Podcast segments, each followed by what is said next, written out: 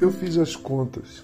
Para cada um motivo de preocupação que eu e você temos, para cada um motivo de tristeza que possamos ter, há dois, pelo menos dois, de gratidão e de alegria, no mínimo. Eu decidi fazer quase diariamente esse balancete, essa contabilidade, porque também quase diariamente a vida tem se mostrado um desafio ainda maior do que é para nós. E talvez em meio a essa pandemia e suas consequências, no meio desse tempo tão absurdamente perturbador da nossa paz, um tempo que tem roubado sonhos e esperanças como poucas vezes na nossa vida a gente esteja enfrentando a tentação do desânimo ou do desespero. Então vamos fazer as contas comigo. Faça a sua contabilidade também. Não é assim? Para cada convite ao pesar, há dois ou três para a celebração. Deus tem nos dado, como diz a canção do nosso amigo e irmão Ademar de Campos, vida, alegria em todo tempo, amigos, família e muitos irmãos. Se não colocarmos essas bênçãos na ponta do lápis, do lápis da nossa gratidão, é muito fácil sucumbir a uma vida triste, ao invés de vivermos, vamos nos arrastando existencialmente. Ao invés da gente levantar, acordar, dizendo: Ah, que bom, mais um dia de vida para eu desfrutar. Muitas vezes somos tentados, conscientemente ou não, a dizer: Ah, eu tenho que viver mais esse dia. Que pena. A depressão é sorrateira. A tristeza é astuta. Eu e você precisamos aprender a reconhecer o seu cheiro, o seu odor, as suas garras, os seus sinais. O salmista tem muito a nos ensinar nesse sentido. Veja o Salmo 136, por exemplo. Eu meditei nele essa manhã e convido você a ler e a reler esse salmo, hoje ainda, em algum momento do seu dia. O Salmo 136 consiste em variações da frase, da ordem, do imperativo do salmista. Rendei graças ao Senhor, porque Ele é bom porque a sua misericórdia dura para sempre.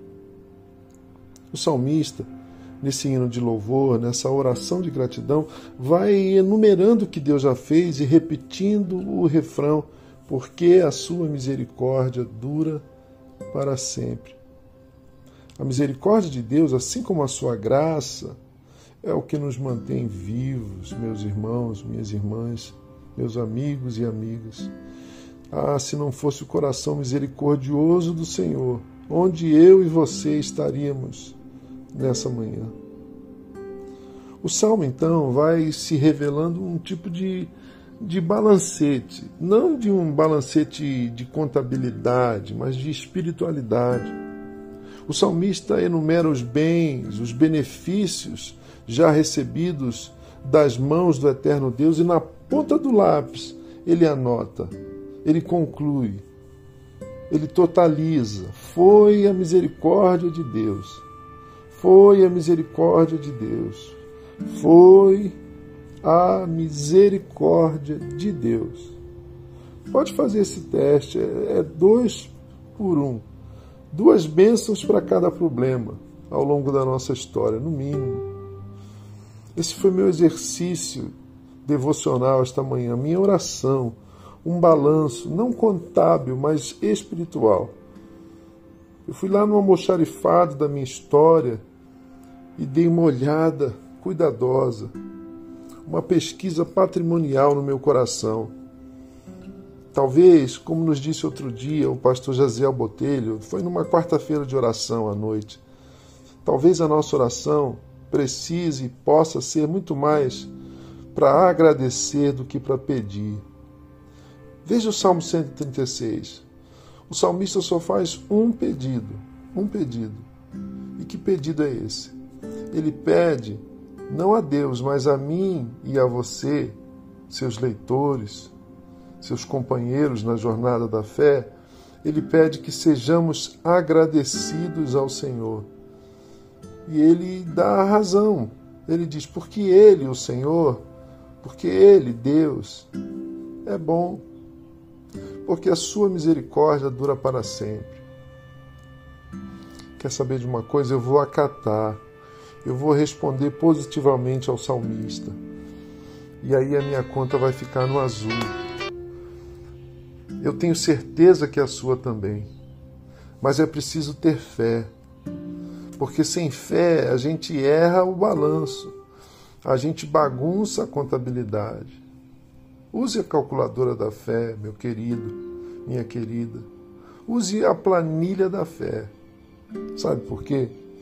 Porque sem fé é, é impossível agradar, agradecer a Deus. Essa fala, esse verso do livro de Hebreus, sem fé é impossível agradar a Deus, também pode ser dita, sem fé é impossível agradecer a Deus. Dentro desse ato de agradar a Deus, reside o conceito, a ideia, a presença da graça, da gratidão. Agradar é primo, é irmão de agradecer. O ato de agradar é parente do ato de agradecer. Se você quiser agradar alguém, seja grato a essa pessoa. Se você quiser agradecer a Deus, seja grato a Deus. Eu sou Gerson Borges e essa é a meditação do dia.